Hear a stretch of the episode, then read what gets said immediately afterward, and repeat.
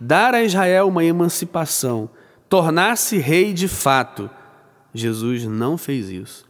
Jesus não trouxe o fogo e matou e consumiu as pessoas. Pelo contrário, ele disse: Não vim para matar ou destruir, mas vim para salvar. Então é, é compreensível que é, seguidores de João Batista não passem a seguir Jesus porque não veem em Jesus a caracterização do Messias que eles esperavam.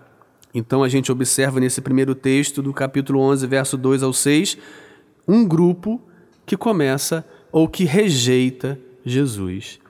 Rejeita Jesus porque ele não faz aquilo que eles esperavam. Pelo contrário, Jesus diz a eles: Eu sou o Messias, sim, e a marca da minha messianidade está diante dos seus olhos. Os cegos veem, os coxos andam, os leprosos são purificados, os surdos ouvem, os mortos são ressuscitados e aos pobres está sendo pregado o Evangelho.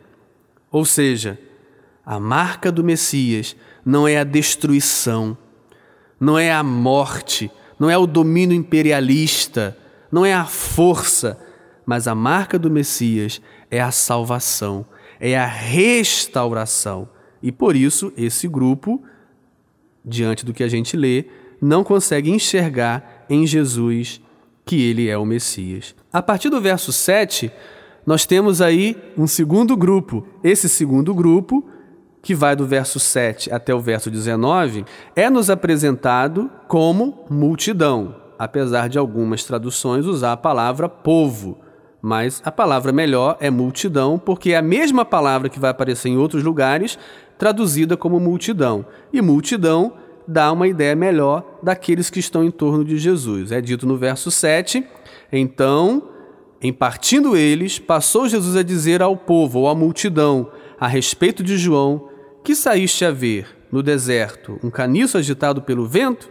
Ou seja, o, o discurso segue, Jesus faz uma defesa de João Batista, e isso deixa a gente muito à vontade para dizer que Jesus está explicando que o próprio João Batista era um homem de Deus, um enviado de Deus.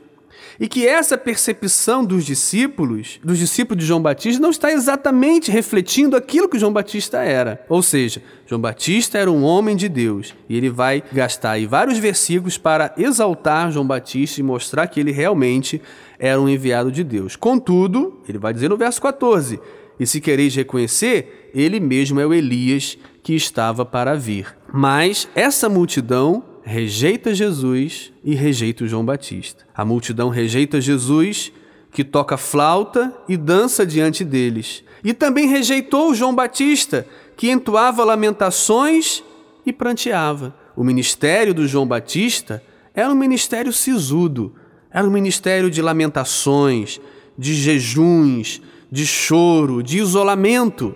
O ministério de Jesus era um ministério de alegria, de flauta, de dança, de cidades, de aldeias, de banquetes. Jesus estava sempre nas cidades e nas aldeias. Jesus estava sempre em festas, enquanto João Batista, isolado, no deserto, com aquela dieta rígida, com jejuns, com orações isoladas, ou seja, um ministério bastante sisudo. Veio um com o ministério de um jeito, veio outro com o ministério exatamente o oposto, e a multidão rejeitou de qualquer forma. Então nós temos no primeiro grupo discípulos de João Batista que rejeitam Jesus.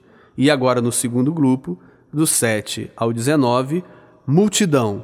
Multidão que rejeita a Jesus, não crê que ele é o enviado de Deus. Nós vamos seguir mais adiante com outros grupos que rejeitam Jesus, para a gente conseguir entender em que contexto discursivo as sete parábolas do capítulo 13 estão inseridas.